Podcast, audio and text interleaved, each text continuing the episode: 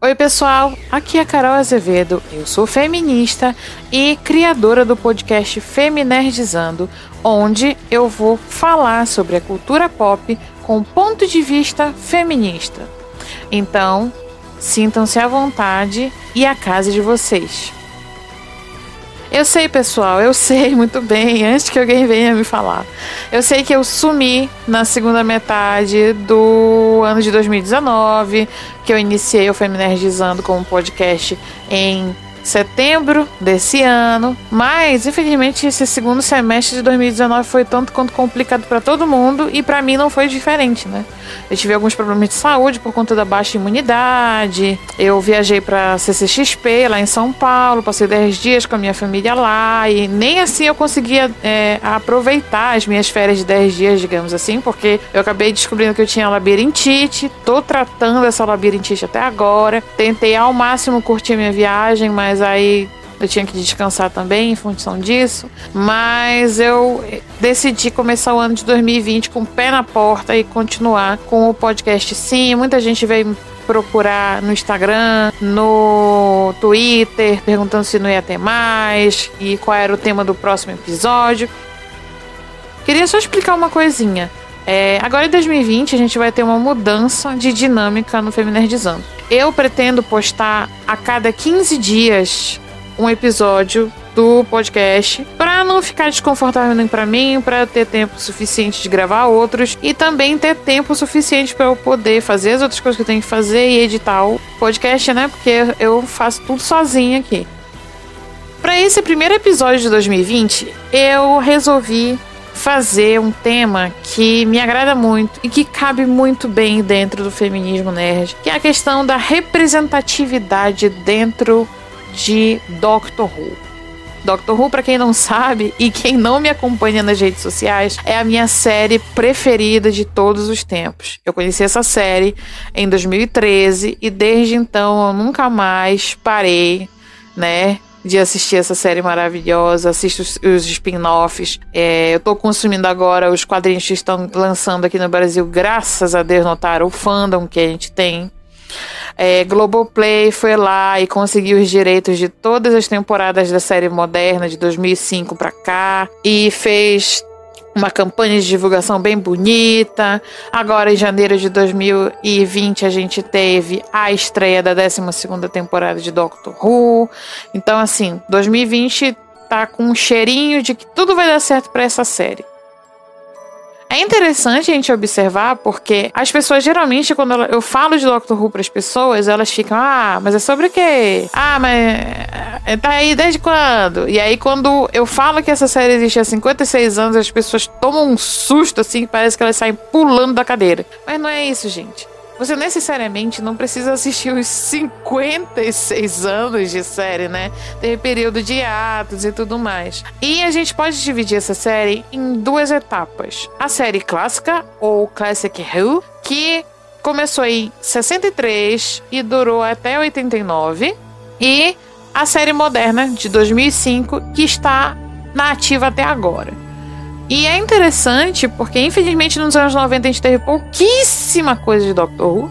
Em 93 teve um especial de 30 anos de Doctor Who, reuniu a galera da série clássica que ainda estava viva, é óbvio. E 96 foi lançado um filme em parceria com a BBC e a Fox, na iminência da esperança de conseguir um furorzinho ali no mercado americano né, de dramaturgia, mas no final das contas não atendeu as expectativas, mas o filme é bem legal. E então a gente tem essas duas etapas de Doctor que é uma série de ficção científica maravilhosa, que trabalha sobre a questão de viagem no tempo. A gente tem o personagem do Doutor, que é um alien, é um Gallifreyan, né, de um planeta que infelizmente já foi massacrado pela Guerra do Tempo. E o doutor, ele atende por esse nome mesmo, porque ninguém sabe o nome dele. E é interessante por causa disso, fica essa aura de mistério em torno do nome do doutor. E outro fator muito, muito legal que eu achei assim uma sacada de mestre para quem criou isso foi a questão de que toda vez que o doutor ele fica próximo de morrer, ele se fere, alguma coisa grave acontece com ele, ao invés de morrer, ele regenera numa nova forma física e uma nova personalidade. Ou seja, isso acaba permitindo que vários atores interpretem esse personagem ao longo dos anos. Ou seja, em 63 a gente teve William Hartnell, em 66 com a saída do William Hartnell em função da saúde, a gente teve o Patrick Thornton e por aí vai. E em 2017 nós tivemos uma situação assim maravilhosa que para mim foi um dos pontos altos daquele ano, que foi o anúncio da primeira regeneração feminina de Doctor Who que no caso é a 13 terceira doutora, que é interpretada brilhantemente, apaixonadamente pela Jodie Whittaker. E que ela está agora em vigor na 11 primeira e na 12 segunda temporada de Doctor Who. Infelizmente, o fandom se dividiu, né? E a gente tem o grupo que apoia incondicionalmente o fato de finalmente a gente ter uma mulher como Doctor. Esse papel tão icônico ao longo desses anos todos, só tem sido homens e majoritariamente homens brancos, né? A gente tem as nossas exceções ali nos universos alternativos de Doctor Who. Vou falar isso um pouquinho ali pra frente. Mas até então era só homem que interpretava o Doctor. E aí a gente para pra pensar assim, pô, mas se o cara é. Se o Alien, né? Que é o Doutor, ele é um Alien que quando ele tá perto de morrer, ele pode se regenerar em qualquer forma, por que ele nunca regenerou numa mulher? E aí ficou o questionamento. E a gente tem a nossa 13 terceira doutora. O outro grupo em questão, ele não apoia nem um pouco, para dizer a verdade, né? Infelizmente. Ele não apoia nem um pouco a história da Jodie Whittaker ali dentro, porque eles acham que desvirtua muito da proposta original de Doctor Who que seja uma mulher a protagonizar essa série. O machismo é muitas vezes esse disfarce de qualquer coisa para tentar passar batido e validar um discurso muito idiota de tentar invalidar uma mulher quando ela toma uma liderança em algum ponto da vida.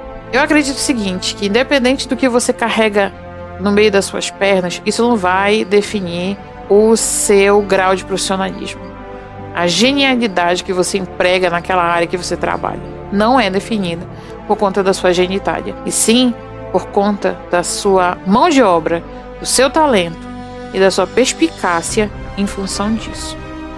Baseado nisso, a gente tem aí a Jodie Whittaker, agora como 13 terceira doutora, primeira vez uma mulher no papel de doctor. E não se enganem, achando que é só ela que já fez alguma coisa como mulher de dentro. Não, meu amigo. Pelo contrário, em 63 a gente tem uma mulher maravilhosa que praticamente criou tudo que a gente conhece de Doctor Who hoje, que se chamava Verity Lambert. É interessante a gente observar que desde 63 a gente já tem um pezinho aí na representatividade, né? Porque a Verity Lambert, ela recebeu carta branca do Sidney Newman, que até então é quem criou o conceito de que, ah, bora fazer uma série aqui de, de ficção científica que tá na moda, tem esse horário vago aqui na BBC.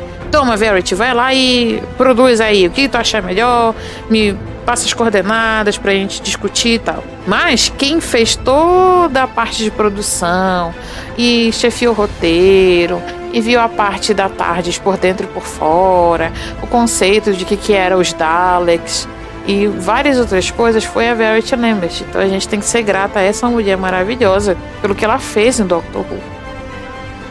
E eu cheguei à conclusão de que as mulheres dentro de Doctor Who evoluíram muito de lá para cá. É importante a gente destacar como o perfil social das companions, que no caso são as, as coleguinhas né, de bordo do doutor, são as, os braços direitos do doutor, elas têm se mostrado diferentes com o passar das décadas nessa série. Se a gente for colocar numa pauta né, de comparação, em 63, no primeiro arco, com a Susan Foreman, que até então era a neta do doutor, ela só corria, se escondia da, atrás do primeiro doutor. Hoje em dia a gente vê que as companhias elas têm um papel preponderante na liderança, questão de bravura, de, de aventureira mesmo, de ir lá chutar as bundas dos inimigos de, do Doctor e tudo mais. Então é engraçado a gente observar como o papel social da mulher ele é refletido, a mudança disso, em Doctor Who, né? É, é muito interessante isso, é muito engraçado. Clara Oswald, que é conhecida como a Impossible Girl, né, no caso, a garota impossível. E a gente vai colocar num grau de comparação, de atitude, de sagacidade. Não que a Susan Foreman, né, lá do primeiro doutor não tivesse, mas comportamento e o índice de senso de sobrevivência era muito diferente, né? O papel da mulher na década de 60 era muito diferente do que a gente tem agora em pleno século 21. É interessante destacar que a representatividade negra também ela é muito, muito, muito presente e muito importante em Doctor Who. Em 66, é, a gente teve o primeiro personagem negro a participar de Doctor Who, que no caso era o Pirata Jamaica, e sim, esse é o nome do personagem, né? Que ele foi interpretado pelo Roy George Heroy, né? Ele participou de um dos últimos arcos do primeiro Doutor em 66, que no caso era o William Hartnell. Teve que se ausentar em função da saúde e tudo mais. E daí que nasceu aquele conceito de: ah, doutor não morre, ele regenera. E aí mudou a regeneração mudou de ator. Infelizmente, é, esse é um dos arcos com episódios perdidos de Doctor Who, porque a BBC acabou perdendo algum desses episódios, né? Esse negócio de episódios perdidos é muito comum aqui pra gente que mora no Brasil, porque a gente já passou por isso com chaves lá no SBT. Então na BBC isso não foi tão diferente assim. Alguns se perderam no incêndio, foram queimados, perdidos, jogaram fora e tudo mais. Só que é classificado o primeiro companion negro de Doctor Who também em 66, aonde o Earl Cameron, que é um ator e tudo mais, ele fez participação em Doctor Who como o astronauta Williams, né? Também num dos últimos arcos do primeiro Doutor e tudo mais. É muito interessante a gente analisar isso, né? Duas personalidades, dois personagens negros participando de Doctor Who no mesmo ano. Se isso não é um sinal de que as coisas estavam mudando, graças a Deus, obrigada, Senhor, eu já não sei o que, que é. Claro, eu sou uma mulher branca, né? Eu nunca passei por isso. Eu não posso dizer que eu sinto isso na pele, porque não, não existe racismo na reversa. Eu não sou idiota ao ponto de falar isso. Mas é muito interessante a gente ver que a representatividade negra ela já existe nessa série desde 60, desde a década de 60. Porém, a gente não conta só com a série de Doctor Who, né? O universo de Doctor Who ele tem um universo expandido, a gente tem os quadrinhos da Titan Comics, né?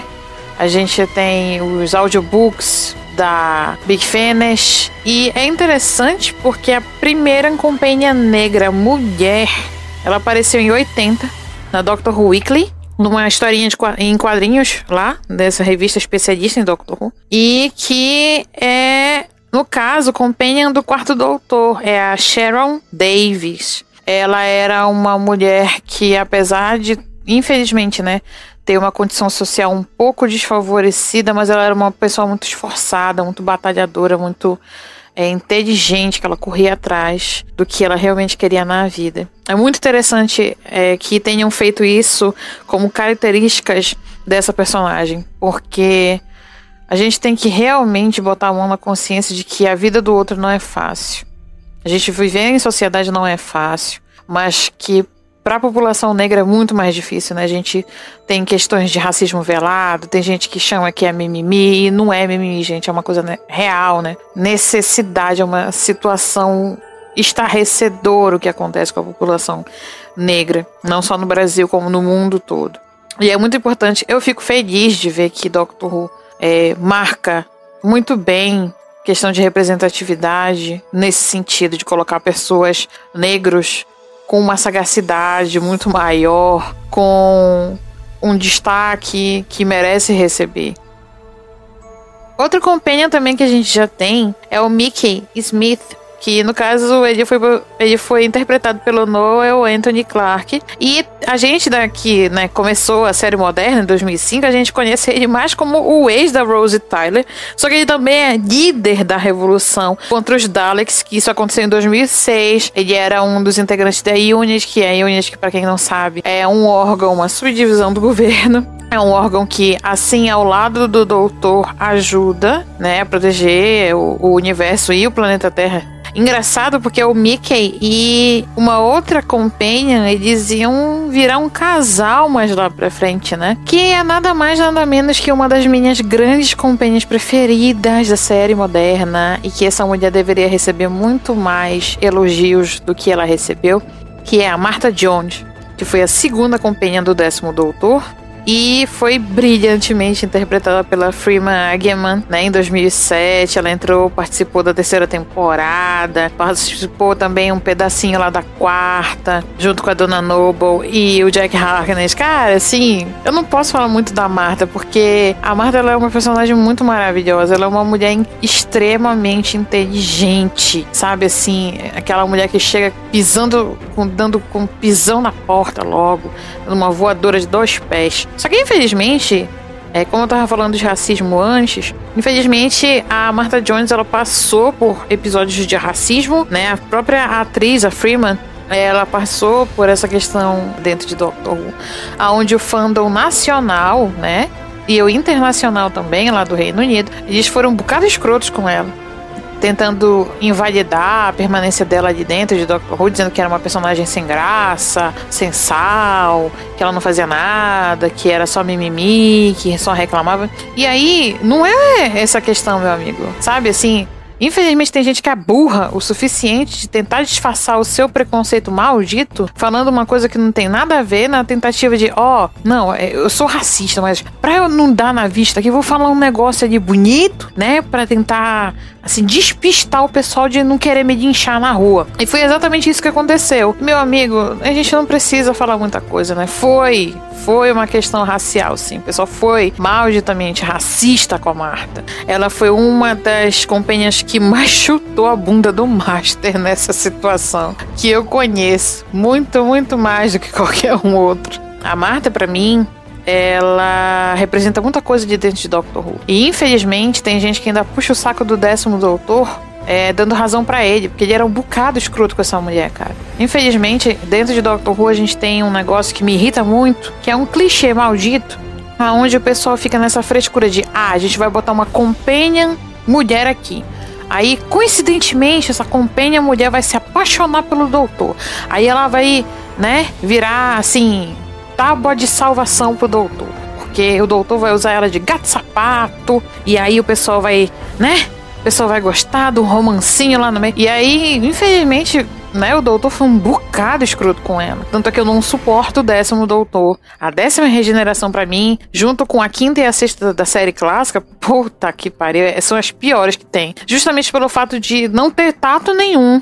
De, de ser um bocado escroto com a pobre coitada da mulher lá de se valer por conta de um sentimento que ela tem e fica nessa viadagem de comparação de não, porque a Rose Tyler, a Rose Tyler, nossa, mas a Rose Tyler fazia tal coisa. E aí eu fico, porra, cara, pra que que tu tá fazendo isso, né? Qual é a necessidade? O ser humano, independente de ser um personagem fictício ou não, eu acredito que é o seguinte: que o ser humano ele luta muitos anos da vida dele para conseguir é, conquistar o próprio espaço e construir a, a, própria personalidade e começar a valorizar a singularidade que essa pessoa tem. Aí vem uma pessoa lá da puta que pariu, né, que sinceramente não tem mais o que fazer, que é preguiçosa e fica comparando um com o outro alimentando não é só a questão de rivalidade feminina, uma coisa que eu condeno desgraçadamente, mas também alimentando aquela situação de, porra, você tá deteriorando a autoestima da outra pessoa comparando com outra, né? Em detrimento de falando, cobrindo um santo e descobrindo outro. Pelo amor de Deus, qual é a necessidade disso?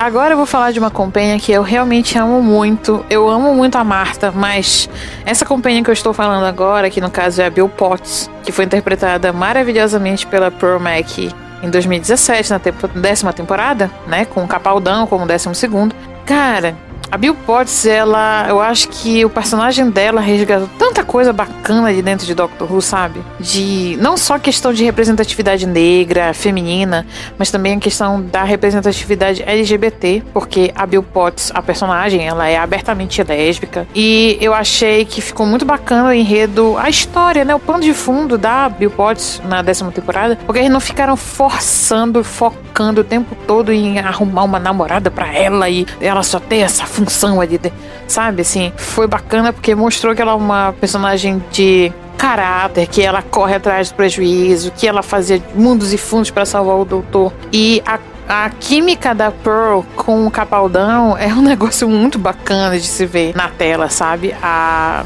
Bill Potts é uma das companhias mais joviais e vivas e alegres e inocentes, mas sem tirar a sagacidade dela, sem tirar a inteligência dela, a esperteza dela. Eu acho isso maravilhoso, sabe? Sabe assim, eu fico eu não canso de pensar como seria a interação da Bill Potts com a 13 terceira doutora. Seria um negócio assim muito Maria, sabe? Assim, muito bacana, porque ao mesmo tempo que a Bill é maravilhosamente fofa, e muito legal, assim, ela é muito alegre, ela tem aquele espírito jovial e tudo, mas ela é uma mulher extremamente inteligente. É essa a palavra.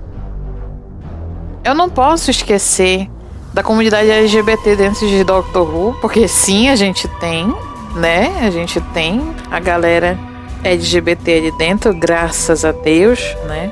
Mais inclusiva do que essa série, eu tô pra enxergar. Mais do que Doctor Who como inclusão, né, de minorias, eu acho que só Pose que tem, porque outras séries assim que incluem tantos personagens negros, personagens é, LGBT e o empoderamento feminino, nossa, em Doctor Who é, é, muito grande. E a comunidade LGBT, ela tá muito bem representada e olha, mano, é assim, é uma felicidade muito grande ver isso. Porque tem tantos personagens maravilhosos dentro dessa série. E eu não posso deixar de mencionar logo de primeirona esse personagem que é o Jack Harkness. Jack Harkness que foi interpretada brilhantemente pelo John Barrowman né? Pra quem já conhece Doctor Who, conhece a série spin-off que é Torchwood, é um cara maravilhoso, tanto o ator quanto o personagem é, é, é maravilhoso, sabe? Sim. É, o Jack Harkness, ele é imortal. E ele praticamente que chefia a Torchwood, que é como se fosse também um, um, outro departamento do governo que fica a cargo de resolver umas tretas é, nessa questão de proteção da terra e tudo mais, contra aliens, negociação e tudo mais. Esse spin-off é maravilhoso, é, deu oportunidade da gente que assiste Doctor Who de conhecer um pouquinho mais como o Jack Harkness opera, né, na Torchwood. Ele também participou de Doctor Who ativamente, na primeira temporada com o nono Doutor, e com o décimo também. Toda vez que tem temporada nova, eu fico torcendo pra BBC considerar chamar ele de novo pra ressuscitar o Jack ali dentro de Doctor Who. Então, assim, é interessantíssimo que esse personagem exista. Primeiro de tudo, porque ele é um personagem pansexual. E isso meus amigos. É muito difícil a gente encontrar um personagem pansexual na cultura pop hoje em dia. Jack Harkness, ele é pansexual. E ele é dono de uma personalidade tão cativante, sabe? Ele é tão engraçado, tão. sei lá, ele é sedutor, sabe? Ele fica passando papo em todo mundo. Mas é engraçado porque é, nem sempre é focado. Eu não posso dizer que Nunca, mas nem sempre é focada a parte sexual, né? Do Jack Harkness. Claro, às vezes uma coisa ali, outra lá, como se fosse um alívio cômico, existe. Mas no geral, é incrível como a gente enxerga maravilhosamente bem um líder num personagem pansexual. Isso é muito legal. Muito bacana mesmo, né? Eu tenho amigos que são pan e é tanta coisa idiota que eles têm que passar, as pessoas são tão ignorantes ao ponto de ficar perguntando tanta coisa idiota para essas pessoas que, porra, só de ver que a comunidade LGBT, que o, o PAN tá ganhando espaço na mídia da forma correta, da forma certa que é para ser retratada, é reconfortante. Fora que o John Barrowman, ele é a pessoa mais maluca e talentosa que eu já vi naquele Doctor Who, cara. Ele canta desgraçadamente bem, ele interage muito com a plateia quando ele vai para alguma dessas convenções lá nos Estados Unidos. O sonho da minha vida é ver esse, esse homem na CCXP ou em algum evento aqui do Brasil, porque olha, aquele ali realmente é um show Man, personagem tão maravilhoso como o Jack está sendo representado por uma pessoa tão maravilhosa assim também como o John Barrowman. E que o próprio John Barrowman, ele já é, nossa, uma parte importante do fandom de Doctor Who, que ele é gay. E ele é realmente assim ativo na causa da comunidade LGBT o Ianto Jones, né, que ele é um personagem também muito legal de Torchwood. Ele começou muito tímido, né, e passou por um trauma ali bem escroto na série. E com o passar do tempo foi se envolvendo com o Jack Harkness. E eu acho assim, nossa, gente, é impossível não chipar o Yanto e o Jack, assim, é um casalzão da porra, né? Infelizmente, infelizmente aconteceram certas coisas que eu não gosto nem de mencionar com o pobrezinho do Yanto, mas tudo bem. O B de LGBT não é de biscoito, né? a percepção que a gente tem dessa série que até então pode passar desapercebida para as outras pessoas, tipo, ah, porra, é uma série de navinha aí, o que, que isso tem de relevante para a cultura pop? E Obviamente, eu tô mostrando por A mais B nesse episódio quanto tem, né, de relevante. Não só em questão de roteiro e equipe técnica e elenco, mas é uma questão de personagem mesmo, a construção desses personagens. Foi muito bacana de ver. Claro, tem alguns que eles não se desenvolveram tão bem quanto eu gostaria. Que a gente tem aquele gostinho de quero mais, a gente tem a esperança de aparecer, sei lá, no audiobook da Big Finish, ou dos quadrinhos da Titan Comics, ou alguma coisa assim, ou apareça num episódio, sei lá, de uma série spin-off, tanto faz. E fica gostinho de quero mais, assim.